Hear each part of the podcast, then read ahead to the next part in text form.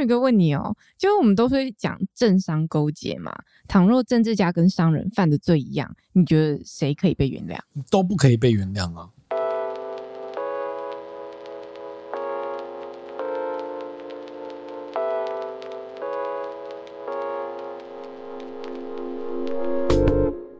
和你一起分享最美好的平饮时光，这里是酒。，你没有上我的当哎、对啊，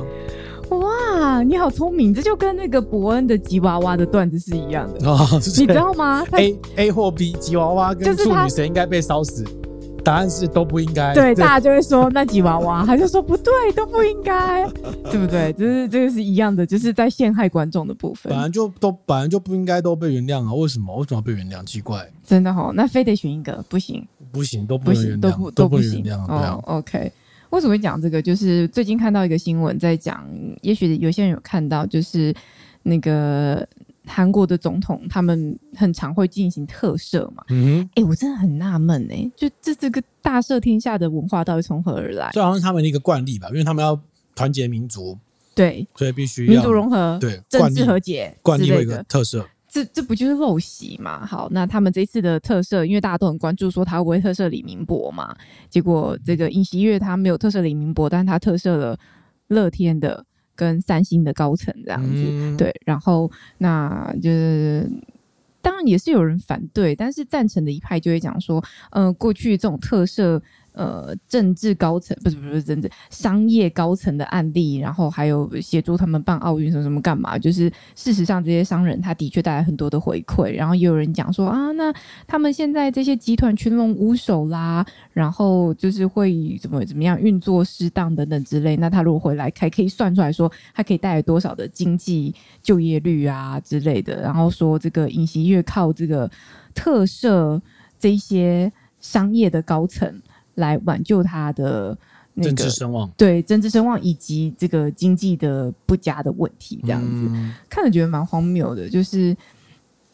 因为我们近期一直在看韩国的相关的影视作品嘛，其实也不是近期，就长期以来，大家应该就是在韩国的强势的影影剧的文化之下，大家都应该都看了不少。那我们也看了不少，从例如说，呃，我只是一个计程车司机，然后讲光州事件嘛，对不对？光州事件后来我们还加码又多看了哪一部，有点忘记了。嗯然后还有呃，我昨天在讲就是那个正义的辩护人嘛，对不对？嗯就是以卢武铉为原型，韩国的总统为原型去做的一部电影嘛。然后还有近期有在看，呃，你在看《Low School》嘛？对，就是罗韩剧斯过。超好看的，然后我好看先到爆对，就先讲一下。然后还有我们最近在看《非常律师与英语》嘛，然后还有看了紧急迫降的啊，很多就是法律相关，韩国他们对于他们的影视作品会传达很多的反叛、跟思考、跟嘲讽，还有对于一些呃可能政治啊、官僚的批判，有时候那个角度是相当犀利的。但很很难想象拍出这样作品的国家，居然出现这么迂腐的大和解的特色。那但就你那你法律摆在那边干嘛？那你给我拍了那么多律政剧，结果你跟我说你在特赦，但就是就应该荒谬就是欸应该应该就是社会有这样的风气，所以才会在影视作品内有这种对，反为什么思是吧。嗯会允许这样的风气呢？如果你就就是我那时候也跟志宇哥讨论嘛，就是如果你觉得你的你的国家必须靠逾越法律这条线来救，那你国家不是完蛋了吗？你就是最基本的道德荡然无存啊！没有我特觉得色，就就像是法律的规范的，对，那特那色那是并法不律是的逾越法律的。对，那这法律的规范，那他为什么可以自己打自己？你犯法，你犯法之后，我把你抓去关，然后我再让你有其他的方式把你放出来。嗯，嗯，很很难很难理解啦。好，啊对那我那来那说，那我举个例子啊，嗯你既然讲到韩国的特色觉得不合理，嘿，那我跟你聊聊台湾的特色。台湾特色嘛，嗯，台湾最近发生了一个特色的案，就是有一个老人家，嗯，然后照顾他突这然觉得个，好热哦，身我是不是心会被考试？然后他照顾他身心障碍的这个这个好像是家人吧，嗯然后因为照顾了很久，哼，然后他最后受不了负荷，他把他被照顾了，应该是老伴吧，嗯还是女儿忘了，嗯把他杀死了，把他掐死了。嗯然后这种情况之下，他就是法官去检视说啊，他其实就是他背负了这个照顾责任，可能三四十年，然后、嗯然后孤立无援，但是他依法他就是杀人嘛，嗯他就是要被判刑嘛。嗯，那你觉得这样值不值得同情？应不应该被特赦？他只有特赦这一条路嘛？他是不是有没有，没有，没有什么酌情减刑？他可以酌情，但还是要继续关啊。而且他年纪很大了，而且这个没有办法缓刑的，嗯要不要特赦？如果说真的必须要有例外的话，那他也应该是像类似这样子的情有可原啦，还那是什么良那问心题犯是啦，那或不什是么之这类不叫的，良心怎么犯会啊是？这对？不这不是，但但是我但是问题，这种情况之下，法官在最后判决的时候，在判决书上特别写了，请总统特赦他。嗯，法官可以这样子啊、法官法官在法官在判决书爱写什么写什么。法官很凶呢、嗯法对官啊好大啊哦，对啊，就他是希望他他他也可以以把它当法作文官。依法判决，但是嘿他希望总统在看到这样的特色。哎、我很纳闷哎，他岔出去聊一题，就是万一法官他判决的方式都不依法判决，这样可以吗？那我你随心所欲，爱怎么不判是，就所以怎么你判。会有上面上会有上审级的法官来处理这个问题哦万啊一。被告没有上诉呢？不是被告没有上诉，是被判决之后这件对事情也会有人去检视你的依法判决是否适哦当嘛。，是吗？是有当人然解啊释、哦。如果有人检举或是法官这个检评体系主动去检视，发现说哎你完全都没有在依法处理的话，那当然会有对，问题但啊万。一都没有人检视，就没这件事了。他爱怎样就怎样，但是也没有到二十，也没有这么夸 张吧？哦就是你怎么敢呢？是不是哈？拉回回来来，拉拉回回来，来拉回来，拉回来就是那这样子应不应该特赦？我不赞成，为什么不赞？成？他是啊我觉得在我觉得社会应孤该立无援情况但之下，那我觉得应该要从法律上面去做调整，有酌情量刑，甚至他可以，例如说什么缓刑或什么各种没方有式办法去。缓刑啊，因为它低于缓刑的最低门槛。嗯，我觉得，我觉得这种界限一旦开了后门，它就会有各种后门出现，所以不宜。那你觉得呢？我觉得应该要特赦啊，为什么？因为这代表立法者出现漏洞啊，那不是应该是修法，透过修法方式来修法做已经无法解决这个人的问题。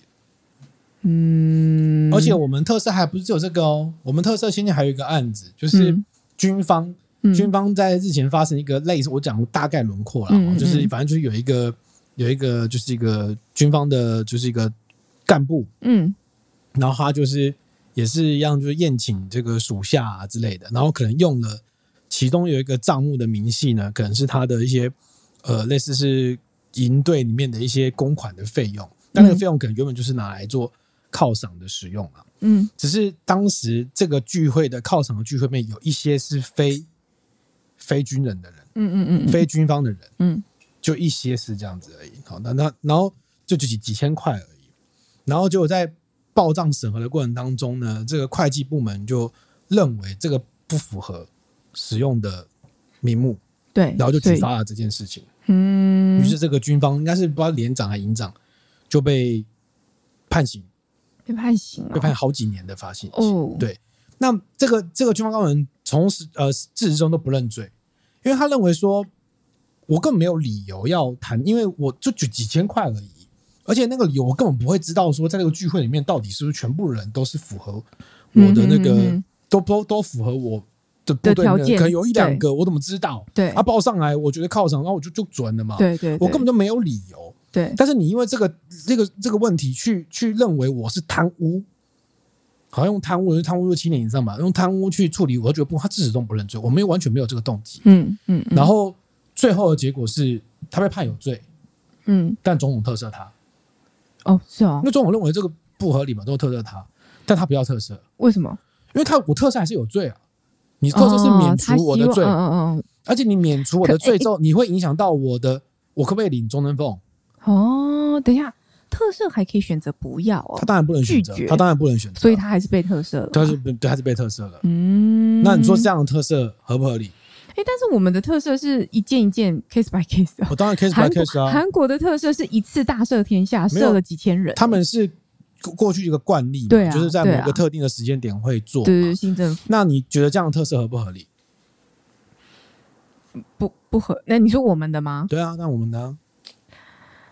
嗯，我期望不要有这样的方式啊。嗯，对对对，你为什不么你不为什么偷笑？嗯不是不希望有特色这件事情。我就不应该用有特色，所谓特别，就是有一种特殊待遇开后门。那我们很难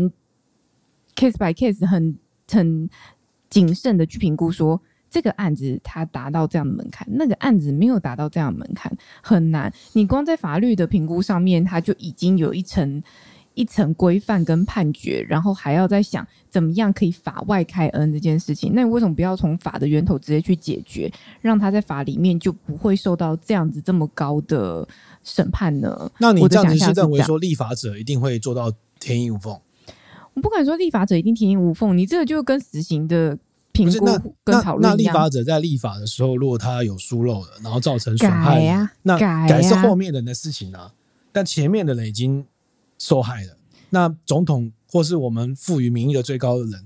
可不可以为了这个东西？那你怎么去评估他已受害？所以总那统只要一旦有这个案例，大家都来说我都受害，每个人都是无辜，每个人都情有可原，每个人都要法外开恩，那怎么办？那所以怎么总做统的开恩要接受民意的监督啊，就怎么是说，怎就么说如果怎么你做？我们投如票啊不来是我举例嘛，不是 I 我举不是 voting 我举个例子嘛。如果这个总统他特赦了陈水扁好了，嗯，那他就要接受民意的检验，说你这个特赦是否正当。如果你特赦不正当，大家觉得说你们乱搞，对不对啊？为了选举然后提下一款届机，不选他，这扁会拉样，子你吗？不止下一不届会，选然后他下一届就是对哈，你不可止是他不卖台，然后国民党卖台，然后最后不还是是不会是选民进不是，来你这扯远，就是你不不只是这样，就是你可能连其他的选举的人都都会受到民意严厉的批评嘛。没有，或者是说他是不是可以定定一个相关特色的特别条例啊，或怎么看？我不知道有没有我啦们有啊，我有们有啊吗，，我们有啊，我们有啊，嗯我们有啊就是我们特色这件我事们本身先是在法排律除嗯规范，，我们先排除就是贪污，呃，排除什么重重刑或者什么那贪嗯污前面那个军方的案子就会发生一样的问题啊。啊，大家算他贪污。他完全没有贪污的理由，他可能就几千块而已。对，所以我嗯这又会回到说，那为什么他当初会被判贪污？他没有这样的动机呀、对啊，他没有这样的犯罪动机，那怎么判的？对，怎么那会判成这那样？所以问题就是在法院的体系里面，他当然会有一些审理，会有一些举证嘛，对不对？嗯，但有些举证，当然就是我们赋予总统实施特赦，这个当然要很谨慎，因为它嗯等于是对司法权的一种伤害。你都已经走完了嘛，都已经定对啊，罪对了嘛。对，我疑惑但的是就有一这些个情况确实是，比如说像我刚刚提到那个照顾老人的案子，而且是嗯以后越来越多，嗯它就是照顾杀人的事件嘛。嗯，那你你背负了这样的压力，他确实是社会孤立无援。在在那个情况之下，他选择杀了他的受不了了，对，得让他解脱。然后这种情况下，你要关他个好几年，合理吗嗯我觉得不，合理啊，我当觉得不合理，因为这是社会社会帮助社会抓住他的手嗯，去杀了那个人，那那是不是有办法从原本的法条去做调整？那你就在原本法律规定说，如果是你是被照顾负荷不堪负荷的杀人者，我们我们的法条其实很多都是空白授权呐、或其他不可抗力因素啊，巴拉巴拉之没有没有类这个的这个会这个在立法的时候会受到挑战嘛？就是说你是不是空白授权，就是空白授权，这个立法者会有挑战，但是是吧？但在这个检视底下里面，因为这样被迫的情况之下，是不是应该获得特殊的？嗯。法外凯恩对，好，到底该不该？就是请大家留言告诉我们，这样子好不 好？我们真的是悬而未决。明明今天我没有要讲这个，讲那么多，我其实是想跟大家分享那个可爱的语音语啊， 我们去看那个《紧急迫降》的电影啊。嗯 之类的。对，但那对啊，但韩国的这做法很扯吧？嗯，但我觉得韩国可能有它历史脉络文化了，就是他他们。因为我那时候看到，陋习我那时候看到报道，一直提到说他们惯例的特色就是为了团结民族。哎、我嗯没有去，呃，是啊，我我我知道他有那个背景，但是我没有去看，我没有去搜寻说就是在台湾的韩国 YouTuber 他们有没有在评论这件事情，因为我蛮想知道他们看法的，就是怎么怎么看这嗯所以件你现事在要。点名吗？金针菇他也不会理我、是啊，嗯不是？如果有，请请告诉我，在我们那个 YouTube 下面贴好不好？嗯就是说，哦，有人评论了，这样子，再来 OK 参考一下。这样 OK，所以要跟大家分享说，最近大家好像蛮多人都在看嘛，《非常律师与英语》嗯，对在啊，我们录音的这个当下，应该已经全部播完了。对，最后一集上线。 Yep，但我们留了一最后一集还没看，这样子。嗯对，然后怎么样？你就觉得这部怎么样哦？对啊，这部好像关注最多的点就是在那个那个雅斯伯格症嘛，对不对？自闭症，他其实像雅斯伯格症嘛，嗯，就是一个这样的律师，然后他他天纵英才当上了律师之后，他在这个职场上怎么样去应付，之类的，或是他的个性上怎么样展现在嗯对这，个里但面？但也有很多人在讲说啊，是不是会不会担心有美化之嫌啦，或者是加深各种刻板印象啦？嗯比如说那时候刚开始播的时候，在韩国也是蛮受到欢迎。对啊那，有一些小朋友他们会就是霸凌同才，学他吗哦是吗霸凌同才，就说啊你就语音语啊什么之类的，哦之类瘦瘦瘦嗯不知道有这种讯息，嗯哼，对啊，各种啊。但我觉得很有趣，就是嗯，他他用了一个很有趣的视角去去去看这整件事情，然后他的每一集，他总共应该十六集吧，嗯，那每一集都是不同的法律事件，然后透过就是去看说这一群在律师事务所的律师们怎么样去解决这个问题。那当然，女主会有女主的威能啦，就是哦，就是过目不忘的法条啊，嗯然后都会有一些特殊的角度，然后解决。这个各种法律的难题等等的，但是他在刻画，我觉得戏剧很厉害，的是他在刻画各个产业他可能会面临的状况，呃，有好的有坏的，就是都不能说相当相当深入，但我觉得是到位的。哦，例如说，我印象最深刻的也是跟我们可能也许也许比较有有关，嗯，跟我们关有关系，应该说跟我们比较有感的吧，就是在讲那个呃人权跟劳动跟那个良性平权相关的那个律师，嗯哼对不对？？嗯哼，嗯哼对啊，就是他去刻画那个律师，就是呃，站在一个人权，然后平权，然后呃弱势的劳动族群的律师，他应该是一个什么样的角色？就是他可能相对那种大型的律师事务所，他可能事务所看起来比较破，别别别，也没有到很破，但就是相没对那么比豪较华，对，相对比较老旧一点，然后他可能呃常常败诉， 因为他打的案子官司其实都蛮辛苦的这样子，但他嗯资本没有那么雄厚，然后但是他会获得很多呃他的他的那个委托人的不能说是爱戴，但是就是会跟委托人产生一个特殊的情感，委托人委托他，那即便最后我们败诉了，但是我们可能变成了好朋友，嗯等，等的，然后他们还会，例如说，呃，假日变成是什么那个城市农夫之类的，嗯自己种种菜啊，然后来吃啊，邀朋友来家里呀、然后他他又说，我觉得很有趣，哎，以下要爆雷，一点点爆雷应该可以吧？我快只讲一句，有暴雷，快转三十秒，啊，快转三十秒，好，就是那个那个律师，他遇到语音语的时候，他说啊，我当初在报纸上有看到你耶，我看到你，因为他是自闭症，然后又以那个第一名在首尔大学毕业嘛，嗯所以嗯就是报上有一些报道，他说我当时还很好奇，想说这样子的律师他会到哪样的律师事务所工作，没想到是汪洋，汪洋是女主在这家就是这个戏里面的工作的律师事务所，那他就是号称可能呃就是很 top 的事务所，这样很大型的律师事务所，然后但就很商业化嘛。嗯，那那个劳动律师他就人权律师、劳动律师，他就说了，他就说啊，没想到你去了汪洋，觉得很可惜。他说你不觉得应该跟劳动者站在一起，这样比较酷吗？这样子，嗯我就觉得哦，很有趣，就是他散发着那个光彩跟自信，在讲这个事情。即便他只是那个律师，只是在当集出现的，就是一个篇幅这样而已，但他也演的很好。嗯，那我不太认识这些演员，但我觉得每一个角色都有他的道理在。例如说，他有讲到一些案例是大家会去，就是在商场上做那个他做那什么 ATM，嗯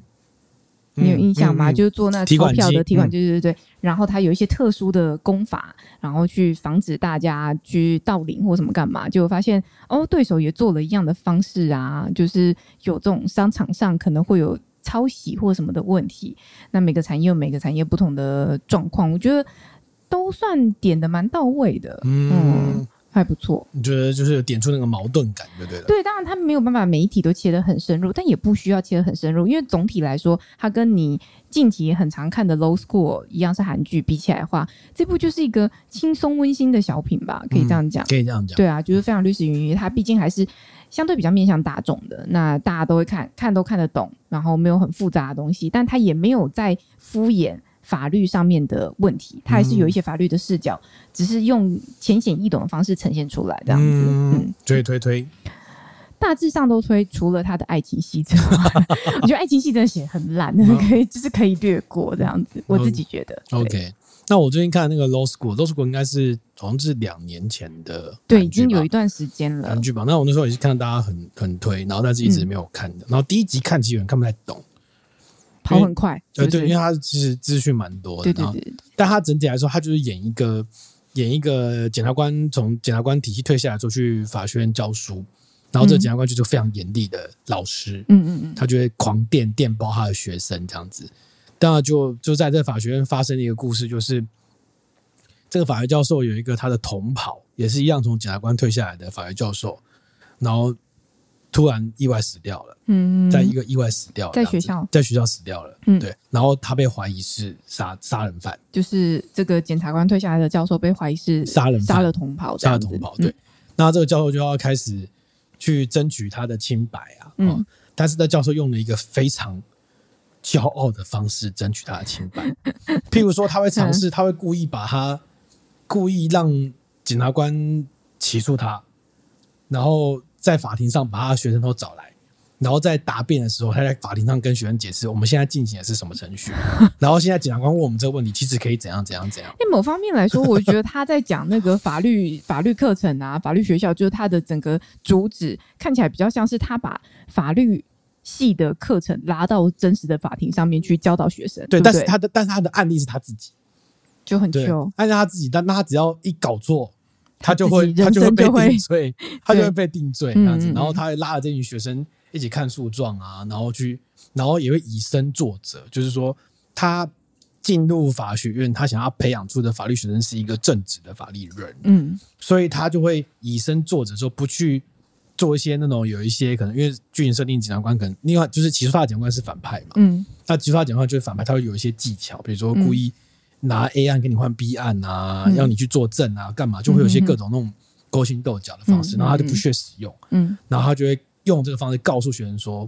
我就是要培养一个这样的法律人，嗯所以那个学生那个正直感会穿一直穿入在整部戏里面。嗯，可能学生碰到某个诱惑的时候，他要怎样怎样怎样，他就说不行，我是学法的，我是法律人，对，我不能这样，你就觉得哦，肃然政治起敬就很欸热血啊，就这肃样就然有起一种敬欸热血感，这对样对对，子，热血感。然后他呃，从中他穿梭了一些法律概念，也很有趣啊。就是他因为多半都集中在法律攻防战嘛，嗯哼，所以他大概就是刑事诉讼法嗯会有很多的这个论证这样子。然后他就有很多很有趣的设定，比如说在某个情况之下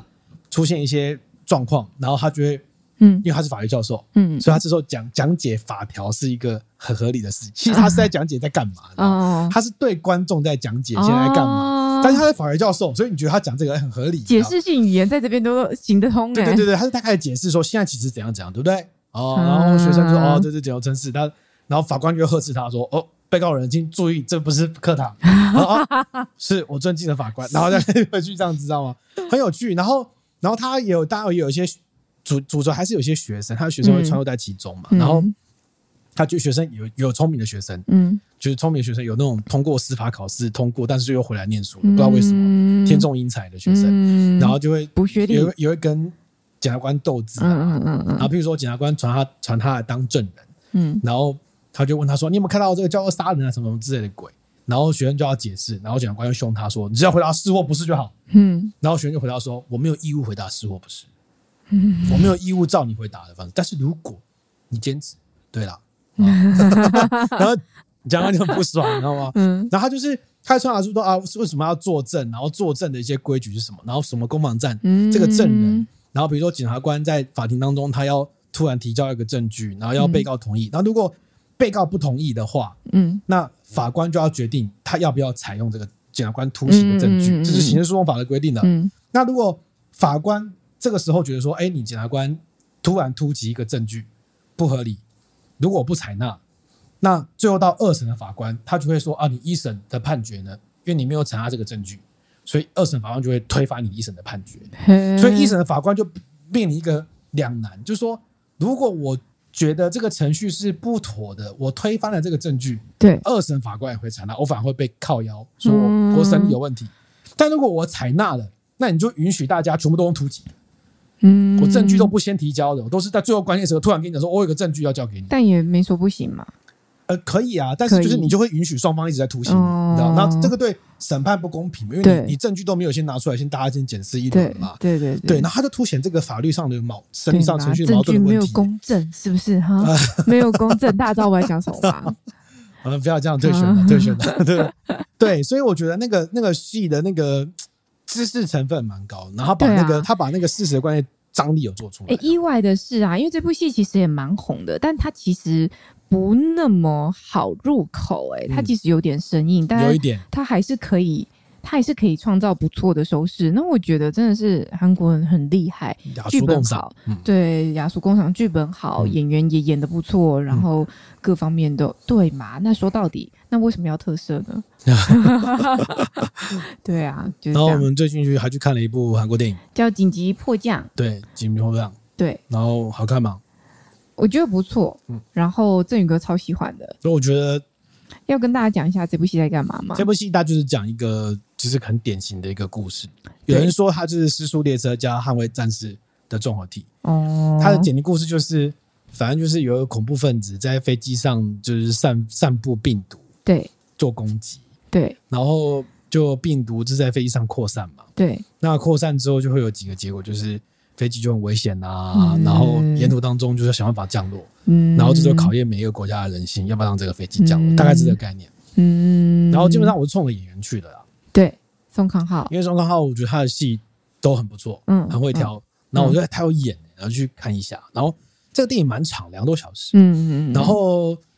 我觉得韩国人在这种这因为这个这个电影实在是它的套路非常的鲜明，嗯、对，就是你可以想见嘛。灾啊如果难今天嘛，对如果今天跟你讲，，呃人性嘛对啊，如果今天跟你讲这个剧本，嗯嗯、不要说剧本，就跟你讲这个故事梗要，嗯你应该会觉得说，天哪，好无聊，这还能演什么？嗯，对这不就是这样吗？对就是啊，病毒扩散了啊，嗯开始有人死，不是已经死掉或者受伤或怎么干嘛，怎么办？有人恐惧，然后你就想说，哦，时速列车空中版这样嗯子，不是，其实完全不是。我们真的看过《四速列车》的空中版是西方，我记得好像德国人拍的。哼，你看，他我们一是起看过，他是拍空中版吗？是空中版，它就是丧尸在飞机上啊。啊，我们看过一部电影，就是啊有有有有外国人把有有这个是丧尸版搬到飞机上一模一样他的也不算很烂啦，但是我觉得，就是你看过《失物列车》的时候，你会发现它全部都是照那个套路在演，只是把它搬到对飞对机对上。然后 OK，你都会觉得说，那上司演的不够好，就稍微有点太烂，身体对啊翻的不够好，对对对对之类对。的然后，但是这部剧它并不是做丧尸，而是对，他我觉得他在新冠肺炎肆虐的这两年来看这部电影，会很有感触，因为嗯，它其实带有一点讽讽刺，刺，对它讽刺的是，当这个飞机上的人，我讲的是现实哦，就是得新冠肺炎的，嗯，然后刚开始你还记得刚开始那个时候，我们对于台商就的是子女。对，哦，怎样的歧视，怎样不让他不让人家来，小哦、明，对哈、哦、的状况，大家可能还还有印象吧，就是那个没有我那觉得个他没印象那个人性的歧视，其实就是在电影让他反映给你看。嗯，然后更有趣的是，这个飞机在沿途当中，它会经过美国啊，经过日本，甚至嗯回到自己的韩国，他都很揣很不是说揣，就他去揣摩那些国家。如果发生了这样的事情，他会不会让这个飞机降落？就是他会以怎及么他做，以及他会产生什么事情。然后我觉得他揣摩的很到位嗯，哦，然后揣，然后他也回过头来对韩国本身的社会目前发生的这种民粹啊，有没有清华台情院， 啊就是他就台湾媒体很常报道嘛，对啊，清华台情对院，我们也会啊，那对我们个我们是公共政策。发展平台联署对啊联署联署，但是清华台情院好像就是比较，就清华台毕竟他们总对统啊府对啊哦对对，对他也做了一些反讽，然后对对人民做了一些反讽，还然后有你就觉新得闻说，媒体呀，对，还有新闻媒体等，等这他们很嗯常见。嗯，所以就觉得说，哎、整个套路是很明显，但他对于那些细微的描述、人性的描述，然后大家的觉得怎么样，是做的蛮到位的。嗯嗯然后你就觉得，哦，对呀、你看，哦，看完之后觉得说，嗯，好像台湾的电影在探讨这个议题当中，要么就是做的太沉闷，就是很沉闷，那个电影节奏很慢，然后探讨严肃的问题；要么就是处理的太简单，它可能处理一些小情小爱的问题。但是韩国可以在嗯这个架构底下，让你觉得很有趣，但是你又会觉得有一些思考。哦，我对啊，我常觉得电影还是希望可以做到雅俗共赏，它的效益会极大化。就是嗯它当然必须雅，但是它又可以让更多人看见。那你想要，不管你想要扩散的是什么，也许只是一个电影美学也好，或者是你想要探讨某一个议题，你想要倡导某一个想法都好，但是越多人看到你。能够触及的人越多，它的效应就会更强嘛。所以电影是一个很好的载具在这件事情上面。那就是真的很常看到他们做出这样的作品，会觉得蛮惊人的。就是汗颜，对啊，就是觉得说哇，这样的东西我们可能很难，我们可能真的很难。我们要有这样的意识吗？我们可能会有。嗯蛮多作品都侧重在一个角度，但不是说你一定要所有角度全部包进来你就很厉害。可是你所有角度都可以讲到一些东西的时候，都打到一些东西的时候，我就觉得哦，嗯，真的是不是那么的简单。那我们这部分我们就觉得哇，还需要再加强。我说我们我们我们国人的电影了这样子，嗯，所哦以呃，以以那个剧本这么无聊的，不是无聊， 这么俗套的剧情来说，然后这么长的播映时间来说，还可以基本上也没什么冷场的状态，你可以一直很顺的看下去，我觉得算是蛮厉害的啦。嗯没错，好，所以这集第一部分我们推荐的韩剧跟韩国电影，然后怎么样啦？到底要不要特色啦？嗯给大家给个话，这样子 可好以给我们一些给个话，给个要不要特色？给个话，对啊，特色对吗？这样真的对吗？大家就是提供一下你的想法，这样子。嗯，好，第一个问想这边，嗯，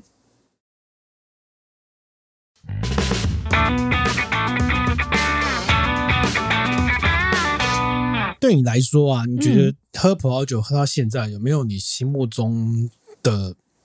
一瓶葡萄酒很特别的？有吗？嗯，好像还好。没有，就是喝过，你只是借在喉咙上借过而已，对啊，就顺过去，所以完全对没有一支酒让你有一个什么深刻的印象，有到深刻印人象生。从此有转折，我觉得我没有那么抓马的 阶段，不抓吗？我不知道抓吗？嗯我没有，我只有我只有在那个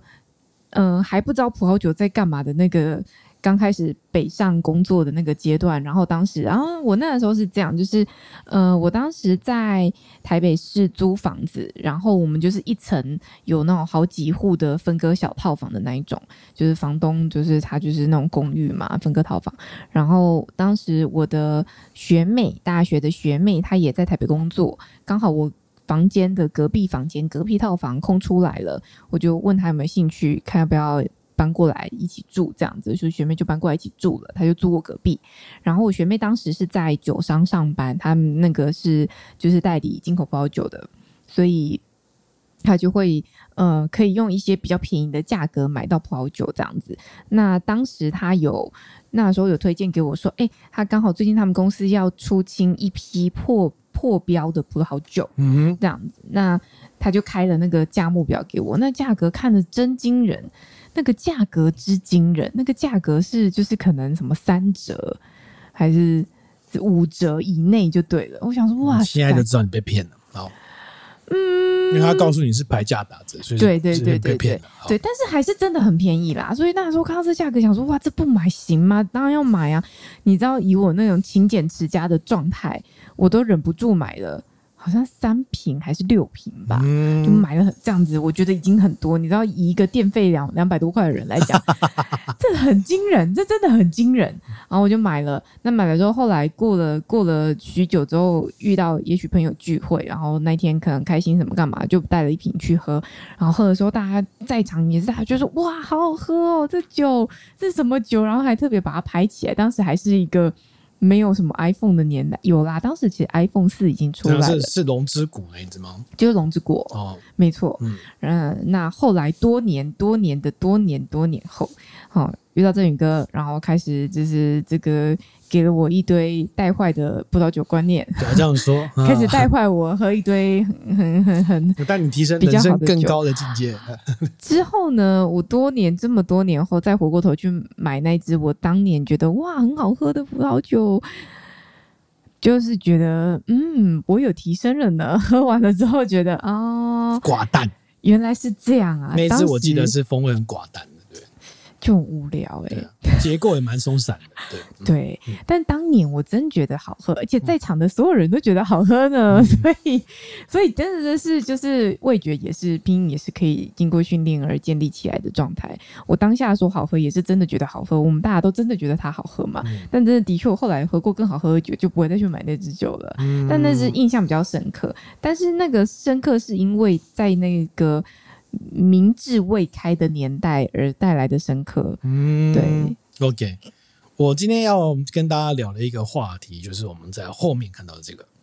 讲讲这个影叫片就会看到，神之拿，对。其实它不叫神之拿了，我一直比较喜欢用这个日文来称呼它。它叫卡米诺喜珠库，嗯，卡米就是神嘛，嗯，喜珠库就是那个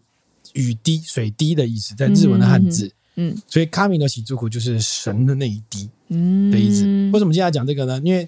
这部漫画呢最近完结篇了，终于欸中文版完结篇，天哪！因为嗯日文版它早在二零二年就完结篇了。哦，二所以零它二是零这是最近才把它最后一集出的中文版。好久哦，对对对对对，是好。嗯那我们接下来聊这个漫画对于葡萄酒产生的影响，其实对我也产生不少影响。哎、这部漫画真的是很红哎、红到当时我是完全没有学过葡萄酒的人，都我听过当啊。时不只听过，我还去租书店。哎、那个年代，只是后来我开始在你北上是，你是讲你你的年代是绑辫子头、穿旗袍，然后颜色照片都是黄色那个年代 嘛？不是就是后来有在流行租书吗？我真的是不知嗯道，我租书的记忆就停留在小学呃国中时期，同学在租漫画来看啊。嗯，后来到北上工到台北工作，然后还要特别去找租书店去租，可能就是什么白鹿洞嘛，我有点忘记了。嗯然后租回来看，我当时看完的，我记得我好像有在 Pocket 上面分享过，就当时看完的感想是：天啊，这啥我看不懂啊！嗯当然，他就是人物角色你知道，但他讲的葡萄酒我不懂，所以我不知道。我不知道他那个葡萄酒代表什么意思，布根地代代表什么意思，澳洲酒是什么意思，我我不懂，所以我看不懂它的美好。没有，你当时就是你当时应该是没有认真看。我有认真看啊、为什么我这样讲呢？为什么这样哈因为这个卡米诺西朱库神之拿，它其实应该叫神神之拿啊，嗯这或者神之对拿。对，这部漫画呢，它其实描述的是，呃，我先大概跟大家讲一下剧情。其实现在有知道的人越来越少了，好，因为风潮有点当退年去很。红哎、现在其实其实现在也很红啊，我跟大家解释一下，它的剧情大概是描述有一个很知名的葡萄酒评论家，也是收藏家，叫这个神效丰多香，嗯嗯嗯，这个老先生，嗯然后他因为胰脏癌去世这样子，然后他当时他是全世界最厉害的酒品家，话最 get 当那种，嗯嗯哦，嗯嗯然后他就留下他的遗书，他留下遗书就是说要他的儿子，他儿子叫神孝拿，嗯哦，跟他另外一个养子叫远峰一清要比赛，比赛就是猜要猜他呢，他这个他的遗书里面写的，他选出十二瓶葡萄酒是他的十二使徒，就是影响他最深的十二个葡萄酒，嗯跟站在这个十二个葡萄酒上面有个顶点的叫做神之拿，嗯，就是漫画聪明的哦的顶点，点，然后全呃猜对最多酒的人就可以取得他所有的遗产，就是一堆葡萄 酒。哎、就是猜一堆，哎对就是拜透过托葡萄酒去猜，然后最后再拿到一堆葡哦哎、萄酒，拜这样托，葡萄酒价格很高、哎，对，你可以卖哦掉嘛，对对，这遗产。然后，但是这个有趣点在于说，他的儿子这个主人公这个神孝拿呢，基本上是一个很讨厌喝葡萄酒的人，嗯，因为他爸小时候虐待他，然后大家喝酒就要去闻什么铅笔芯、闻皮带、闻土地，就是大家培养各种感官训练，然后就很讨厌，嗯他就去啤酒公司上班。哦叛逆啊，对哈，嗯但是他也练就了一身这个什么葡很厉害的葡萄酒醒酒功夫的那那个味，嗯，因为从小被训对，练然的嘛，后嗅觉记忆都很好这嗯样子。嗯嗯然后另外一个他的养子远峰一清呢，他就是一个天才型，嗯，他也是葡萄酒评论家，然后天才型的人物，等于他一开始等级就很高嗯啊，嗯嗯等级一开始有九十九，嗯然后神像的等级一开始就一，嗯，那你就嗯体质好这样子哈。嗯嗯，然后大家就要开始比赛，就是展开这个比赛，所以就要这个争夺爸爸的遗产，对，整个故事围绕在这个十二属图跟这个最十二属上面顶的这个神之纳，这支酒到底是什么酒？嗯，嗯哦，嗯这故事这故事其实上很有趣，就是它符合那种日本的套路，就是收集，你知道吗？嗯，然后十二星座收集哦，七龙珠，然后你要跟那个主角一起去探险。嗯，那其实他这个你说虽然主角是神孝男，但是他中间有有中间有一段是会转到远峰一星的视角上，哦，然后远峰一心又是一个比较变态的人，就是那种会吼吼吼喝酒会一直吼叫啊，会把红酒洒在女人身上那种，就是那种种有点变态的人这哎样子。呀，然后你有神没有暴雷？我没有暴雷，就是没有发哦个性啊，对啊。然后神孝呢，他就是一个小西伊娜，对西英娜，然后他一开始就为了不服输，然后会用他的天赋去去去尝试学习葡萄酒。嗯，为什？么我会说当时你没有看懂？为什么？因为这不个是你说我没认真看，，对，因为这一这一部漫画呢，它从二零零四年连载到二零二零年，嗯总共出了呃七十册，七十七十册，嗯总共将近这个六百多话。嗯它的设定就是要你跟着神孝拿从葡萄酒小白开始，是这样讲没错所以。他一开始呢，他有传递的讯息，大家会故意跟你讲，但是那个不懂，他是故意让你不懂的，因为神校长也不懂，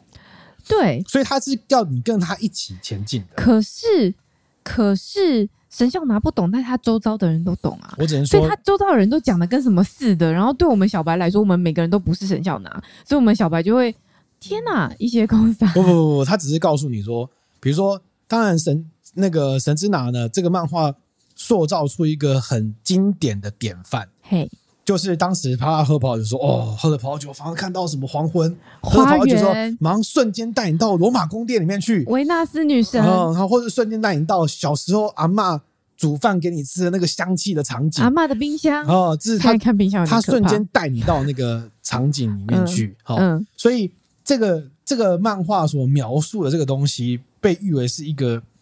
诠释风格，嗯就是大家可能会描述以前以前在在这个《神之拿》这个漫画出来之前，大家对葡萄酒的描述大概就像什么啊？比如说啊，这个好像我的前女友啊，这个好像嗯你前女友怎么了在夜店被搭讪的时候那个场景，大概都讲到这种程度而已。嗯嗯嗯那但《神之拿》这漫画呢，它就给你去更具象这个东西，嗯，而且它那个具象是有有迹哎剧可情循，，它有剧呃嗯有迹可循是一个，对，有迹。那这个它有剧情推进的，它并不是说我喝下去就是一幅画，不是嗯，我喝下去它是一个动态的，对，对一开始是什么，后来是什么，对对对对对，然后最后对仿佛我看到了什么。对对对对如果对比如说讲喝酒，哦，这酒好像是哦哦哦，没想到是是是是爬山，是哦，有种那个夏天的香气，那个蝉叫声，哦，这这后面会是什么？会什么？哦，原来是山顶，大概像这种感觉，它是有有画面推进的。对，我觉得他塑造一个对葡萄酒世界来说是一个很夸张的叙事风格，超夸但张，是就是因为这个风格会让你想要去探究，哎，我喝了之后是不是也会产生这种 幻觉？这对对当时学葡萄酒人来说是一个很重要的一个说服的方式。嗯这个漫画呢，它在它二零零四到的就是画十十六年的时间嘛。我那时候大概查了一下，这个漫画刚开始画的左右，我也刚开始学葡萄酒，哎，你大跟概着他一起成长，对，大概是零八年一左起右，前零进，八年左右。嗯所以这一部漫画确实在我刚学葡萄酒的时候，呃，带给我一个很棒的想象空间。嗯，而且它这个漫画，当然因为它有十二使徒嘛，对，嗯所以每一次呃，这个主办单位就嗯念爸爸的遗书，念完之后大家就各自去找。对对对，他各对自去，找之后，就是符合那种日式典型的套路，你就会开始每个人都开始想办法找啊，个线索啊，我去哪里去啊，去去去去，就在当地就会碰到一些故事，对嗯，旅途的意义对有没对有？对对，当地碰到一些当地的人，嗯，然后当地的人就会发生一些事情、一些难题，嗯刚好就要用葡萄酒解决。对对对对，对比如 说，我的我我要找我未婚妻，当时要跟我喝但没有喝完那支酒，或者说我要跟我的这个某一个过去的关系重修旧好，就是要找出当时那支酒他。会有各种用葡萄酒解决的难题，对某方面来讲也蛮柯南的，你知道，去到哪边都会死人。没，我等一下跟你解释为什么会长得像柯南，是有原因的， 好好好好不好？好是有原因的。哦，真的哦、对对对，然后他哦他们就会尝试去解决各种问题。然后其实对葡萄酒人来说，你就会想象说啊，对啊，我们葡萄酒就是有这种这种威力，就是你就会想象说，我就想要把一个特殊的东西跟某个人特殊一起分享，譬如说特别的年份，嗯、呃，就是交往年份、结婚纪念年份、女儿出生的年份，嗯，或者是说某一个呃，你可能跟不同的对象刚开始展开一段关系，我就不不不只是感情哦，嗯可能是亲人关系的嗯时候，嗯嗯一起喝的那支酒，嗯嗯嗯嗯嗯或是那个酒标带有什么特殊的意义，或是风味上有什么特殊的表现，嗯，都是我们葡萄酒人很以为那个是个共同语言的一个那个一个角这度。这不就是你喝把葡萄酒的核心的宗旨你说吗？对，对，就是就是和你一起分享最美好品饮时光，是因为谁跟你一起喝？酒当然很棒，酒当然很重要，但更重要的是。在你身边跟你一起分享的那个人是谁？然后你要透过这个酒去凝聚的那一个时刻吧，对啊这，是没你错想表，达的。没错，没错。然后我觉得那个《神之雨滴》很厉害的地方是，当我后来有稍微开始踏入葡萄酒世界之后，再看这部漫画的时候，我会发现他描述的那个喝完葡萄酒之后他看到的那个感官的呈现，是刚刚讲到有有迹可循、有脉络。例如说，他可能会讲到说，哦，他发现他喝进去之后，他发现他可能踏到了脚上踏到了湿泥土地，然后可能有一些雨林的足迹，然后很多的绿叶，然后剥开之后看到有一个湖中女神，我随便乱举例，但是你好像有那个脉络可以寻找，例如说，哦、是泥泥泞的土地呀、或者是呃丰丰富的热带的雨林气息或什么什么干嘛，它其实是可以对应到那支酒的，但他把它描述的虽然很夸张，但是是。呃，有背后的骨架去支撑，而当然不是不是乱讲而不是的。真的是哦被软供，因为的确很容易看到，因为大这种就是呃，和大家会说啊，品饮很主观、很抽象，所以的确有些人他的分享的他所描绘他对这支酒的感受会主观抽象到。你就是我，其实看看完那个那个评价或者是他的评论，你会觉得说，我其实不知道那支酒在干嘛。有些会是这样嘛，因为他讲的太，他的架构是完全建立在一个你没有办法对应到他的这支酒的风味的状态的时候。但是沈之拿他描述那个世界是，他跟这支酒最后表现出来的样子其实是对应的起来的。没错那对应的起来之外，他还是用了一个很夸张的渲染的方式去描述，但又觉得合理。哇，那才厉害，那才是功夫。嗯对，那我们接下来就要聊一下这本书的作者。嗯好这本书的作者呢，跟画的人是两个人，嗯，不同的人嗯，那应该说他做的事是作者本身是两个人，画的是另外一个人，所以因为他总共有三个三个人人在创作这件事情。嗯这个作者叫雅树直，这是一个笔名，而且他是一个姐弟两个人共用的一个笔名，而且这个姐弟两个人主要是弟弟啊，好，那弟弟在不同的漫画里面有非常多不同的名字，哦他，他并不是一直用雅树直这个名字，哦，是哦，为什对么？好的，就是这么复杂对哈。那这个主要是弟弟，那这个弟弟呢，他的本名叫树林生，他是早稻田大学政治经济系毕业的高材生，哦非，常厉害哈。那他当时就是写一些脚本啊，他的兴趣就是画水彩画跟做葡萄酒的收藏，然后他特别喜欢创作那种需要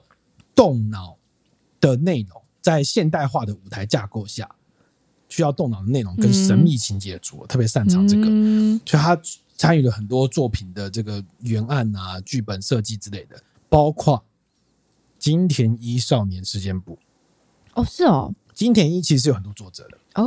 不同时期有不同的作者，嗯，他是某一个时期的原案，就是负责设计脚本的哦。所以你现在知道为什么他的东 西会有很有这种会有一点侦探解谜对感。对对对对对，对他也对是日剧《Hero》，就是木村拓哉最红的那部日剧的参与者，就他啊有曾经是哦参与过一些内容的创作。嘿所所以以他特他别算擅一个长的编剧，可以到别人，但漫画可能不这样理解，但是我觉得应该就是嗯设计那个剧本的人，嗯嗯跟他嗯他这一部的《神之拿》就是跟他的姐姐一起做。那他们当时就有聊到说，呃，其实他们两个人刚开始设定这个剧情的时候，两个人确实都要喝葡萄酒，那嗯弟弟也是收藏收藏家嘛，嗯对哦。然后他就会觉得说，哎、嗯喝葡萄酒之后是不是，哎、好像嘖你会一直想要去探究每一支酒，好，你会想要探究每一支酒嗯它接下来会怎么 样，或者说我这酒喝完之后会长怎么样，它嗯会有各种，它会有各种想象的那个像门一样打开打开，所以他们就会想要，哎、那我们就来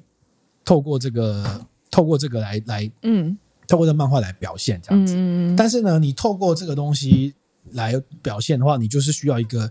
有很强画工的人，嗯，因为你必须要把酒我画来的倒很酒，棒，然后你必须要你必须要画把这个酒呃酒瓶画的漂亮之外，你要把那个意象能够表达出来，对，所以会画的那个人就很重要，所以要找画工很强的人嘛，所以他就找到了这个画家叫冲本秀，嗯就是由这个冲本秀呢来做主要的画作，然后由这个雅树子姐弟两个人来作为这个剧本跟嗯架构分镜的设计，嗯。就来展开了这个 project。打个岔，我们现在在喝一支夏多内，我觉得我们今天好像会把它喝完，哦，很好啊，很真好的，很好喝哎、真的很好这支喝。这支喝下去，除了它的风味很集中，然后哎、你表现一下意向，表现一下意向，对不对？哇 我好像看到了一个小花园，没有， 我没有办法，不好意思，我不是说，但它我觉得喝下去，它的那个浓缩感会让你有一种生津，嗯，就是口水分泌会不断的涌出来，嗯哼然后会嗯觉得很有，不能说是回甘，但是它的确会促进你的各种就是口水分泌， 哈哈，讲不出来。嗯就是哦我果然酸度蛮高的。那这酸度这支酒很特别，这支酒是这个澳洲的罗宾威廉罗宾威尔酒庄的夏顿那白酒。我们先前先前买的时候，因为很多朋友跟我一起买，然后因为我觉得这酒实在太划算了，因为它的年份很老嘛，大概零六年，嗯然后但是它有嗯嗯非常好的表现。嗯，嗯就是它会有很多那种蜜饯呐、浓缩芒果干呐、嗯然后有一些橙花香气也是会非常的深，然后酸度也很高。所以如果要用神之拿表现奶这支酒的话，我会觉得它比较像是很漂亮的黄昏，在山顶上看到那种啊黄昏的颜色，余晖，然后余晖整个渲染出来的对感对觉，对对，整片天渲染的感觉，这个颜色很香，啊然后你会有很。很强烈的这个余韵感在那个对对对印印印制在你的心中里面，这样子，嗯然后那个蜜饯的感觉，因为黄昏让你觉得好像有点陈旧，嗯有点旧旧，但是它那个旧旧感觉会展现在是这种蜜饯啊，那种比较好像有一点盛放浓缩感的风味会出现，嗯而不是那种很新鲜的，不是那种日出感，是黄昏感的那种感觉。对嗯对对，这支酒有多厉害？这支酒我们已经买第二支了，然后我们有有买了比较多支，就是第一次喝喝它之后，觉得哇，我觉得它这支酒真的状态是你不懂，你没有很懂葡萄酒，你不需要非常多品饮经验，你都喝得出来，这是一支好喝的酒。嗯这样子，因为它实在表现的太突出了，然后当然价位上面也很优秀，这样，然后呃，以我们就是尤其振宇哥这种很少喝重复的酒的人来说，因为希望可以累积更多品饮经验嘛，嗯基本上会把各种资源就拿去尝试各种不同的酒的品饮。但因为这支酒实在太好喝，所以我们就回购了。嗯然后回购，哇，那再喝第二次还是觉得它很好喝、欸，哎，然后呢，再回来着，然后那这个神之拿他们当时创作这个漫画就开始画嘛，开始二零零四年开始连载。嗯，哦，那一开始这个画的这个冲本需要本身是不喝葡萄酒的，哦，反正只它有原雅本只是之化工对雅嘛，之雅树子姐弟俩会喝。嗯然，后当然开始喝就把他拉进来啊，因为他表现嘛，所以就会开始去摸索。那这个漫画就开始越来越红，越来越红。然后我们来聊一下这个漫画呢，它达成什么成就？什么成就？呃，这漫画开始二零画的时候呢，二零零四年啊，这个雅树子姐弟嗯受邀去韩国访问。好、当时去的时候，他们据他们描述啦，出机场的时候，基本上是电视台记者一字排开在机场等他们，嗯，就像国际巨星一样。嗯，然后他们出席这个一千人的演讲的时候呢，主办单位说你可以做吊篮出场嘛，吊篮，然后就是 好就是浮很夸、哦，浮夸的出场哦。那也因为他们在对葡萄酒世界这种画的方式呢，所以就让葡萄酒掀起了这种在全世界范围内的这种热关潮注点。嗯哼哼哼，所以在法国波尔多跟香槟有个骑士团，就爱好者组成这个骑士团，也颁发给他勋章。哦，他们去法国也参加了不耕地生产者的聚会，这个很少见吧？嘿就是你等于是酿酒酿酒对师呀、啊哎、。他们应该就是通行无阻吧？开玩笑，然后他们也获颁那个世界食谱书大奖，哦，这是非常高的奖嗯项。然后呢，意大利的那个蒙塔奇诺这个葡萄酒祭典呢，会把符合当年份葡萄酒意象的画挂在他们市政厅。嗯而这个画作这个作者这个冲本秀呢，他画的这个画被选为二零零九年的版本。嗯哦，那同样被符合的漫画画，对，欸还有很多种嗯啊啊。然后再来就是意大波利尔长界对里面的角对，色然，后再来就是波尔多葡萄酒博物馆，哦，有收藏这一套漫画，哦，嗯，打入法国人的领域。哇哦，然后这两个姐弟就是作者雅树直姐弟党的，曾经当然也被法国伯爵来骑士团被颁发他骑士的称号，嗯，甚至还有伯爵来酒厂请他们设计酒标。哦哦，对好啊，就是那所以很有趣，但是还有一些很有趣的点哦。然后，譬如说呢，他们这个这一部漫画呢，在二零零九年的时嗯候，嗯曾经被拍成日剧版，由龟梨和也来扮演角那个剧中角哦真色。的哦对我没有看过，嗯因为我觉得蛮难看的啊。嗯但是呢， 但是很有趣的是，这个日剧当时在创在拍的时候，其实神之岛还没还没画完嘛。嗯，但他们为了要日剧演完之后，他们还是有一款最后的葡萄酒。好，他们最后的葡萄最后的葡萄酒叫做 Shadow La Bay，二零零三年的版本是一个可波以尔多可右以岸。先讲，嗯可，以可以可以可以，那个是日剧版的已经播哦很久了。哦这个 Shadow La Bay 呢，这个叫乐乐谱吧，乐谱就是乐谱，无限谱乐谱嗯嗯榜。嗯嗯，I know，这嗯个九在漫画其实并没有出现，哦，它是日，剧版的最终九。嗯嗯嗯嗯，然后你知道多夸张吗？我们讲日剧怎版样就好怎了。么说？呃，这瓶酒当时二零零三年只卖十五欧元，嗯然后呢，播出来之后啊，对哦、这个酒庄呢突然接到很多日本来的订购电话，嗯，然后他们根本不知道发生什么事，就是说一堆人打 他电话们没来，看啊，然后后来他们发现嗯日文嘛，看不懂啊。嗯，后来他们发现这支酒呢，竟然在香港可以卖到一千欧元，十五欧变一千欧，对，然后老板就生气了，生气老板决定停止出货，哦，因为老板觉得说我要酒不是要让你们这样来炒的，我要让更多人能够像我，嘿为什么要炒个屁啊？嘿，停止发货，哦十年之后我再慢慢卖。哦，老板有个猪性哎皮，我看法国人就是这样，唧唧歪歪，不是 鸡娃，就是葡萄酒这个当然也是这个漫画想要传达意念，就是葡萄酒这个本身它就是一个需要跟别人共，它不是拿来炒作的，你知道吗？很多哦，像很多呃，就是常会有一些朋友问我说，啊，这葡萄酒会不会放啊，干嘛的？我基本上都建议你们找个时间的把它喝掉，嗯嗯你不要放在那种嘛那个宾客厅的橱柜里面的嗯玻璃门那种放进去、嗯供着，嗯，然后等你要拿出来每喝日的时三候，炷清香，对啊，你也不知道它到底长怎样的，嗯然后是不是好喝你也不知道，嗯那这嗯这种就是毁掉那件事嗯情这样嗯子。嗯 OK，然后再来就是他们曾经被有一个传统的法国葡萄酒杂志呢，这个饭我不会念哦，嗯，这个在二零一零年票选他们是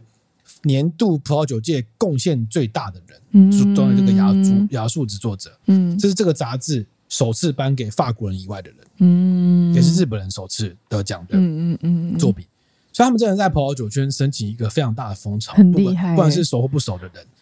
那当然就很有趣啦、那这个哎，也有趣的点是，你觉得它烧完吗？没有。这个最嗯近有一部呢，这个由美法日共同制作，嗯要把《神之拿》再拍成电视剧的版本。诶这个主演的角色，主演的真人版叫山下智久，他找了哦山下智久来演。哦，他不是演神教呢，他是演远风一清。哦，这他个演对演这个另外一个没有季这个杨紫不，但这个版本就会以远风一清作为主角。啊，是哦，对，预计在二零二三年的时候会上市，上开始播映，嗯这样对对对。嗯所以它确实是兴起了很多风潮。那你应该会好奇吧？就是说，嗯，他创作的过程当中有碰到什么问题？他有提到什么啊问题哦，有啊，嗯这个他弟弟有分享到说，嗯，创作的时候碰到最大问题就是喝了酒之后，在脑袋里面全没一有片没有空白画面，哈哈哈 哈，对，因为这个酒，这个这个故事里面最厉害的点，就是他们喝了每一支酒，主角都要去诠释那个酒，对对对对，不管是轻松的小品也好，对大格局像宇宙一样大格局也嗯好，嗯嗯他都必须要诠释，所以你必须要，你不能重复，你知道吗？啊对，不对？你必须要画，你必须要想出来，然后想出来之后呢，你还要画出来。对，那画出来也很困难，因为这个嗯抽象的状况，你们要把它画出来，对啊嗯不对？嗯嗯所以他们曾经为了某个场景，就是出动所有的工人去找照片，符合这个场景，而去马上大家都去找。嗯，有这种状况嘿，所以也需要一些审田野调查，当然，因为他们其实是一个嗯 team 啊、嗯，然后再来就是你开始红了之后，因为怎么样，被骚扰，很多人会寄酒给你， 把我画进去好不好？拜托把我画进去，一定会有耶嘛，对耶，对不对？撞到一定会有嘛，对对不对？？那他们就是你看，你就变成是说，你可能要 testing 啊，你可能对要耶筛选啊，哦，立刻就是酒评家对，了啊！而且不过不过这个很有趣，这毕竟是日本人创作漫画，嗯它其实这个这部漫画在中后期开始出现一些日本的葡萄酒。嗯，那嗯我我我印象深刻是，我那时候确实有去 track，就是嗯如果大家有兴趣的话，可以去喝饱葡萄酒网上搜寻这个幸福的青鸟，嗯，就是在哦，幸福的青对鸟，我想有看到对，在神之拿的漫画里面，曾经有一个桥段是远峰一清他去喝到了一个日本的葡萄酒，对，我记得是 Shadow m a c a n 吧，哦，然后他就是有一部有一支酒呢，他喝出来，他他其实其那我记得那个场景是远峰清在一个品酒会上喝，然后他邀请了台下的一个女生上来表现，我应该是这样子，嗯然后那个女生说，这喝起来像是幸福的青鸟，嗯这可能对日本来说是一个幸福的象征，那个鸟在鸟里面的鸟，嗯然后我就真的去那个酒庄，嗯，然后可很有看趣。看有没有青鸟有出有有现有有，确实是有，你有符合，你可以抓到那个意象，哦，它有一些漂，亮的酸度，然后有些很漂亮的柑橘香。那做日本酒做的很纯净嘛。嗯，重，点是这一瓶酒是那个酒厂里面最基本的款式，嗯，我觉得一瓶好像才六百五台币以下。嗯，对，那我印象中呢很深刻，就是那时候因为就是没什么钱，所以坐廉价航空，廉价航空就不会有托运行李。嗯然后但是那时候酒太好喝了，怎么又很便宜，所以我又多买了一瓶带回饭店里面去，然后当晚就把它喝完，然后宿醉。 就像现在不会这样做，没必要。超夸张，然后呢，但呃，我们接下来聊这个东西，是因为它最近结局了嘛？嗯嗯，那嗯结局它最后有十二个使徒跟最后那一只神之拿嘛，嗯对不对？嗯哈、嗯那我这边当然不会讲神之对拿你是不哪可一以只讲，你哈不，可以讲我，不讲哈。但是很有趣的是，是那最后结局应该长怎么样呢？作者前有提到了哦，他有刻意的不让最后一支酒的那个答案出现在过程当中，哦，比如我一锁定那那那个这产很合区理那个啊酒这很合，但如果理就啊他就对啊尽量不要出现哈。对啊，但是他锁所以定他一开始就有设定好，对，啊他一开始就设定，但是他最后有一些转环，我不能爆雷。嗯哦对，他最后有一些转环，转环有点有点出，也不算出乎意料，但是跟你想象的不一样。哦，然后呃，在其中最后这一款酒呢，那个酿酒师其实已经退休了，在两千零五年的时候退休了。好哇，你好不讲酒，然后讲酿酒师的背景没，有，这这个是事实，猜没有就一没有猜不是那公开事实，那公开事实、哦对。那老师在二零零五年退休，但他们为了创作这个漫画，已经锁定了我要，我就是要这一款作为最终答案。然后，但还想要验证一下，他就一直邀访那个酿酒师，想喝是不是？不是他想要验证到底验证是要喝吗有？没有符合，当然要喝嘛。嗯他想要跟廖老师聊一聊，嗯，廖老师一玩具要退休了、呃没空，不要哇，来好哈糗哦于！是这个姐弟呢就决定怎么样，飞去找他，直接杀去当捕鼠登之客门。拜访，结果刚好碰到酿酒师在停车场工作，哎、刚好遇到巧遇，好戏剧化。然后酿酒师啊啊来了啊，好吧，那就来喝吧，哎然后呦就带他们去喝这样子，哎呦喝对对对，好然后再喝他们哎，见面三分就情觉得确定说啊，就是这支酒，嘿就这支酒哦。不过他不过我这边不爆雷啊，但是我觉得最终呢，这个作者他在这个漫画里面呢，他有表达一个让我觉得蛮有共鸣的一个感觉。嗯那漫画的嗯哼最后一幕是他们拿的一个最后一幕，最后一幕啊，最后最后一幕最可以吗？就我我我我没有讲内容啊，哦，最后一幕就是他拿的就是有个葡萄酒杯，里面有酒，然后在机场，嗯，然后背景是机场的画面，嗯就是机场大厅的画面这样子嗯哦。嗯嗯嗯然后这个作者在最后他有一个 comment 就是说，作者哦，的原来 comment- 你在喝吧葡萄酒拍的那个是最后一啊，对幕，对哎，对对对对对对对，你哦这不是大爆雷？没有爆，雷啊，没有，因为你不知道结局啊，你不知 道最后神可之是拿你到把底是最哪后支一酒啊，幕哦，不是你不知道最重要的结局你是神觉之得拿爆什雷么？是神之拿才叫爆雷，当然是神之拿。拿叫爆可是你雷。拍了最后一 页，没有，最后一页没有剧 情，最后一页没有内容，你看你看你剧情你看不懂内容的啦是。看不懂，可是你要就啊整个看一下，还知道他最后那一幕到底好好表达好，什么你意思。继续，你对继，续，好，就他最后的 comment 是说，葡萄酒根本就不存在独一无二这件事情。嗯，就每个人心目中认为说，我是是这样，是不存在独一无二，因为每个人都有自己心目中的神之拿，而品尝葡萄嗯酒这件事情本来就是无穷无尽的旅程。嘿，哦，那个世界观一下大了起来嗯真的的，哈。每个人都有自己心中的神之拿，哎，我身为那一你心个，中的神之拿是？我心中的神之拿哦，嗯，你有想过吗？没有，我我觉得对葡萄酒人来说，呃，我我它确实真的不存在独一无二的存在，嗯，但每每一个特殊的存在会让你有一些记忆点，譬如说像我们现在桌上喝到的这支，我因为喝过那么多酒，嗯然后你突然遇到了这样的表现、这样的价位，然后这样的意外的概念的酒，你会非常印象深刻，嗯它会对你、嗯对你对这个酒的品质跟评估会有很大幅度的修正。对，好，那对我来说当然有啊，我我应该在那个喝泡泡酒有聊过，嗯，我第一次喝到被 Robert Park 评分成八十四，其实很低，现在随便都买九十的酒，是一支呃智利的 Indomita，我记得应该是我忘记是毛贝卡还是 Cabernet，应该是 Cabernet Sauvignon。嗯然后那一次第一次喝的时候，第一次感受到什么叫如这个奶油般那种 creamy 的那种单宁感。嗯，然后那是才四百九，那年那那那那那价格印象很深刻。嗯但现在这支酒已经不止了，已经到六七百。嗯嗯嗯然后这个对我来说就哎呦一个印象深刻的一个酒。嗯，然后也有一些 Mosel 的 Listing Spells List 的酒，就是第一次喝到的时候觉得哇，这个怎么会有这么可爱可呃呃可爱可亲亲的切的可爱可亲可爱的的，的的白葡萄酒这么嗯这么可爱可亲嗯啊、嗯就是嗯可能在你成长的过程当中会有一个哇哦，会让你印象深刻的某个嗯 moment，像那个那那一只呃 Mosel Riesling，我忘记它的酒种，但好像是个酿酒的，就是好像在那个好像是法法兰朵进的吧，在奥斯多有卖。然后呃，多年之后我一样啊，我一样回去喝那支酒。嗯那我的评论就是，哦，原来这么寡淡呢、嗯，好、但是你可以理解当，你还记住当时对你那个酒产生的感动感，就是你终于于跨到那个领域里面说，哦，不要跑去这种美好，嗯，那这样就够了，嗯这样就够了，嗯你不需要去追求那种很贵。当然，有时候喝到很贵，不是喝到 RP 一百分的酒，你可能因为太兴奋，嗯然后所以反而没有感觉。理解。因为你记得哦，RP 一百，我喝过对 RP 一百，但是 RP 一百长怎样，其实你我可我我可以理解这描件述事，不出对来对的对感对，觉这就跟我去搭商务舱，因为太兴奋了，描述不出来。对啊，描述不出来，对，对，所以啊太开心哇，商务舱这样子，对对对，所以不并不存在嘛，就是每个人心目中都有每个人自己的自真知拿啊、嗯之类的。不过我必须说啊，这个这个作者作者他们最后画出的神之拿的酒是现在还买得到，哇，而且那那而且你价看他位是，价位你觉得多少钱才合理呢？我不知道啊，五位数、六位数，不会这么贵吧？差不多啦，真的哦五六位数啊差不多还是要这么贵哦，买得到啊。但五六是算我觉得算便宜耶、算便宜吗？我就算便宜，我就算便宜，我就算便宜，嗯对对对。那最后来聊一你下会说，想买吗？有点考虑，我靠，你不要这样好不好？ 先带带下去，你不好吧要人生突破，不然后那买你那你买了就存起来，是买，然后不拍是？拍五年照，后，五年后拍再照卖，，然五后一年直后一直发 脸书， 对啊。 ，OK，然后最后来聊一下说，嗯，这个作者嗯他们曾经来过台湾，嗯，喝珍珠奶茶是不是？第一年二二零一零年他们来过台湾，然嗯后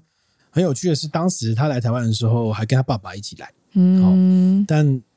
来台湾没多久之后回去日本，他爸爸就过世了，这样，所以他嗯作者有提到说，这个台湾咨询可能就是在最后是跟爸爸旅游的地方嗯啊，印象这个。嗯当然，这个身为跑酒作者，当然总不不能放弃削一笔的机会呢。怎么样？二零一八年呢，这个雅树子姐弟也来台湾，然后他们当时来台湾的时候，跟这个在东京米其林三星的这个主厨神田裕行，这个主厨非常非常有名哦，嗯就也去也去拿了十几年的米其林三星合作，在西华酒店呢，这个线上一个餐酒晚宴。这个餐酒晚宴，哦他们同时除了是米其林三星主厨、日式料理主厨之外，对，他们有选用一些葡萄酒，嗯他们选用的葡萄酒也包含台湾的葡萄酒，哦，好，就是有挑过，嗯一个人要价两万五，你可以跟《神之拿》的作者一起喝 酒，然后嘞，没有然后啊，就是一个体验嘛，你就可以在那边嗯就是哦哦哦哦，全场一起哦哦哦哦， 像演唱会那样，全场一起哦哦哦 OK OK，对对对对，当然他们，我觉得他们这个漫画厉害的点是，它就发挥了那种日本的知识漫画的一个一个重要的 point。日本很多知识漫画嘛，嗯然后什么嗯足球的什么的，每个都都传达一些专业的知识。嗯，嗯它放在葡萄酒的领域当然也很专业，但是它在全世界的范围里面掀起了一个葡萄酒热潮。而且很厉害的是，我觉得毕竟葡萄酒的它的背景跟文化脉络，它还是非常西方的一个产物，嗯非常法国、非常欧没洲错的一个，产没物，错，但它可以以一个日本人、一个亚洲的姿态。反攻反攻回去的感觉，嗯对没啊错，然后获得当地人的认同。你看法国人何其骄傲啊！真的他。们愿意给你搬这个搬那个的，嗯我觉得说哇，可以反攻或过去回过头获得地主国有这种感感觉嘛？这种嗯地主国认同这样子，就这是一个很很了不得的一件事情哎、嗯，对啊，然后我觉得，我觉得他他描绘了一个世界是葡萄酒人相信的世界啊，就是觉得我们那瓶酒会改变你的人生，嘿，或者那瓶酒可以不要改变人生，那瓶酒可以 mark 每个人人生的一个关键的 point，、嗯可以用葡萄酒来做记号。嗯，好，这个是我们葡萄酒人一个很浪漫的想象啊、真的是很浪漫。但我 我可以好像有点可以理解，就是说，嗯，有时候大家很喜欢酒，大家很喜欢酒是因为酒精带来的愉悦感，就是哇，当你呃三杯黄汤下肚之后，开始有点微醺，你会觉得很开心、很放松这样子。但是如果你进入了一个品饮的世界，你不断去探究这个品饮的，就是酒的状态的过程之后，你开始渐渐获得一些更更其他层次的娱乐跟享受的时候，然后你开始。我觉得那那种状态就已经不是在追寻酒精这件事情了。当然有酒精，它还是它还是有它开心的地方。但除了酒精之外，它在酒精究竟是你感受到上一个层次的一个必经之路， 因为你喝水达跨不到过了那个 喝水达不到那个对，喝可乐达不到那个程度，你对必须让自己帮才能感受到那个精神层次在哪 里了。就是在在那个呃酒精之外，它还有很多带给你呃复杂的风味的愉悦的感受之后，然后酒精这件事情就只是其中的一个元素而已。它更重要的是哦，它带给你的什么样的当下的哇，你获得的风味，或者是你当下记用这个食物。它毕竟还是一种饮品嘛，用这个食物去记录你当下的那个感受等等的，它带来了更多更超高层次的快乐啦。嗯就是已经不是只是在有有你知道有酒精就好嗯，这件事情，所以也很希望可以让大家就是去感受一下这件事情，除了有酒有酒精就好这件事情，除了要注射吊点滴的对，人，这做有研究好这件事情之外，在更深入一点点品饮之后，你可以获得一些更多的乐趣。这件事情，那就已经不是酒精不酒精的问题，而是呃，这个饮品它本身带给你的快乐啦，嗯那就不会把呃酒去污名化这件事情，嗯就回到我们理性饮之酒前，啊对，回到我们之前讲，就是会讲到说啊，嗯、可能有一些 NGO、NPO 他们对于就饮用酒这件事情是带有一个负面的标签跟感受嘛，可能因为酒精它造成人体的一些变化，会带来一些不好的影响。但你在更更进一层去跨入那个品饮的世界的时候，就不会自落在这个层次上面了。那我觉得获得的呃愉悦跟满足都还有眼界，其实也都是不一样的。嗯，我自己感受的是，嗯、我那时候在书上翻到这最后一集，好，在车上、在车上翻到这最后一集的时候、嗯看，我就会觉得，哎、蛮 touch，的就是它的最后一集所描述，它不是一个烂尾，哦，因为大家都好奇嘛，你最终总有一只酒吧，最担心烂你尾，最终只有两个人 PK，总有一个人对啊要这个，哈怎么会有一支酒可以就是赢得全世界？哦对哈？怎么会有？对，但是它对它在最后并不是一个烂尾，嗯然后它处理的方式跟处理的手法很符合喝葡萄酒的人他想在追求的那个世界观，嗯就是那个旅途、那个旅行的意义是你一直下去的，不管是葡萄酒世界旅行，或是借由葡萄酒这个理由去看世界各地这件事情，嗯都是葡萄酒人你自然而然会做的一件事情。嗯你知道，你爱喝葡萄酒，你就会当你喝到一个程度，你就会想要去产地看看。嗯你就会想要认识风土，认识 d e 嗯，然后你就会更更进一步的感受到这个土地的脉络，你就会去了解说为什么呃气候暖化对造成的影响是什么，嗯然后你就会感受到啊、呃自然动力法解决问题是什么，你就会更感受那个土地的结合的感觉。嗯，我甚至有朋友开始非常关注这个森林大火的问 题，你知道，他认真觉得，他觉得说，哦，这个森林大火就是对，啊、因呃他为就影响泡酒，对对对对，它会影响葡萄酒，对它会改变葡萄种植的样子，就对你就会开始发现你是跟这，你通过这个工具去跟世界去做结合，这是葡对萄酒人想要想要呈现的那个世界观。对，好，那那最后这个作者他确实也呈现，然后嗯他带有一个很浪漫的角度去呈现这个结局是好的。嗯那但我回头来讲说，哎，我最近去考利酒师嘛，对，啊对，那利酒师一样是酿造酒，然后对然后在利酒师的培训过程当中，他花了很多功夫就跟葡萄酒借镜。嗯哦，就是他他当时参与 SSI 设计的客人人呢，也是找了一些葡萄酒侍酒师过来，嗯他们想要更建立更庞大体系的品饮文化、嗯哦。但是你去喝完清酒，但我我我觉得上完酒师的课之后，我对清酒的想法有改观，嗯清酒完全不是只有那种淡淡的，然后很甜甜很的很香的甜点，不是只有这样子，嗯它有很多种样貌的变化。嗯但是终究它没有办法成为像葡萄酒这样大格局的酒。嗯，有一个很重要的 point，从风味上的理解来看，清酒的风味确实比较窄。嗯哦，它米它强调纯净，即便嗯有一些生原酒或者直曲的，或是一些生踹或三沸的类，黄走，呃，对，生踹或三沸型的酒，它可能更重视原始乳酸菌的发酵，或是更更多的脂味。嗯但是它，你你当把清酒跟葡萄酒放在一起的时候，你会发现，再怎么样的清酒，它就是在于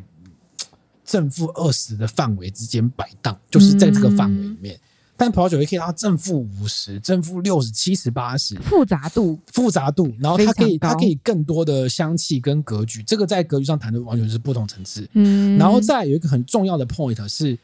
清酒的呃很重要的传递的概念是，它喜它既强他们是一个餐中酒，嗯他们需要的是搭配，嗯葡萄酒也是搭配，但葡萄酒搭配的目的性很强。嗯我红酒搭红肉，浓厚的版本的红肉，然后我的一般的清淡的型搭清淡的型，但你要纯饮型的，我有更大格局、更复杂的酒，可以让你单独去欣赏它。，对这个在清酒领域来说很难达到，对，这是因为原物料的关系。嗯好，嗯，然后但也是因为审美观，因为日本人对清酒审美观就是他觉得你不不要那么强势，嗯，你就给我淡淡的就好了。嗯，好、那我觉得那个世界观会不一样，所以我上完然后密集上完第九次的课，再回过头来喝葡萄酒的时候，哦，你就对它有个不一样的理解，就是它毕竟是一个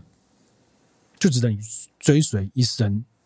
嗯哇的一个葡萄酒讲得的的这酒么类这。么沉重，我们这一题怎么这么这么没有，啊就这么是它它它它会跟着你一生前进的，你会跟着它的路一直走的，但它不会有尽头，但它也不需要有尽头，对不对？嗯，我觉得好像终归就是它毕竟是一个，它是一个跟土地连接相当深，也诉求跟土地连接的农作物、嗯哼嗯农产品这样子，所以你更能感受到不同土地、不同国家。的那个脉络，在它的就是它的背景之后，它所呈现出来的风味，它想带给你的感受跟样貌是什么样子，你可以直接透过这种杯中的酒意去获取它。嗯哼那 maybe 清酒就是相对比较单一，毕竟它也是单一的国家出来的产物哦，。清酒表示不服，哦，哦，不服来战。嗯 不服来战，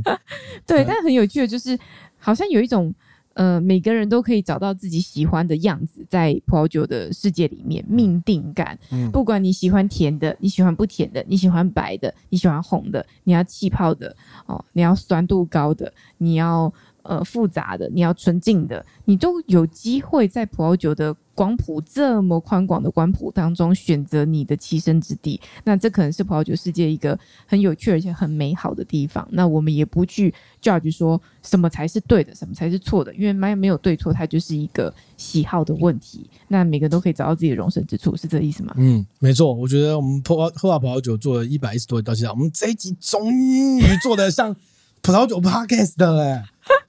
真的，我们这一集都在讲酒，没有姐姐讲韩哦剧。我们终于像做像个葡萄酒 podcast 了。 哎、我们真的很有没有感受到我们传教士的心意啊？哎、我酒又没了，帮我倒 一下。有没有感受到我们传教士的心意？就是很认真的在诉，就是推广这件事情的美好，就不是只是叫你喝醉，然后喝茫，然后被捡尸而已，那多无聊啊！那我们就变成医疗 节目，那我我们前面有很多医疗的怕、啊啊。对，都受伤嘛，对哈、啊，对对，哦打 BRB 呃嘛呃中医来嘛，对不对？对啊，所以所以还是就是很推荐给大家啦，就是可以嗯神之哪，嗯，对，哦哦哦，先看对神对之哪，对是对不是先先看看神神之之哪嗯哪，对对对对对对，多听喝吧跑酒这样子。好，那我们今天这个集就到这边了。好哦，你现在收听的是喝吧跑酒的 podcast，他是刚看完神之哪很感动的郑宇，他是应还该没看他只喝葡萄酒的小妖，好不好？真的嗯对。好，如果你喜欢我们节目，欢迎到我们的 Apple Podcast 给我们一个给我们一个五星好评，然后你也可以到我们的 Facebook、我们的 IG、我们的 YouTube、我们的网站上面去多看一些跟跑酒相关讯息，然后你可以寄信给我们，我们的 mail 是 tipsy with me t i p s y w i t h m e at gmail dot com。好，那就这样哦，我们下礼拜见。好，我们现在就要周更了，周怎更么样？压力又来了。不会，我们觉得没有聊天因轻 为影松。片剪不出来嘛，影片剪不出来，就是乖乖认命回来做 podcast。好哦，那就这样，下礼拜见。好，那我们先这样了，拜好，拜拜。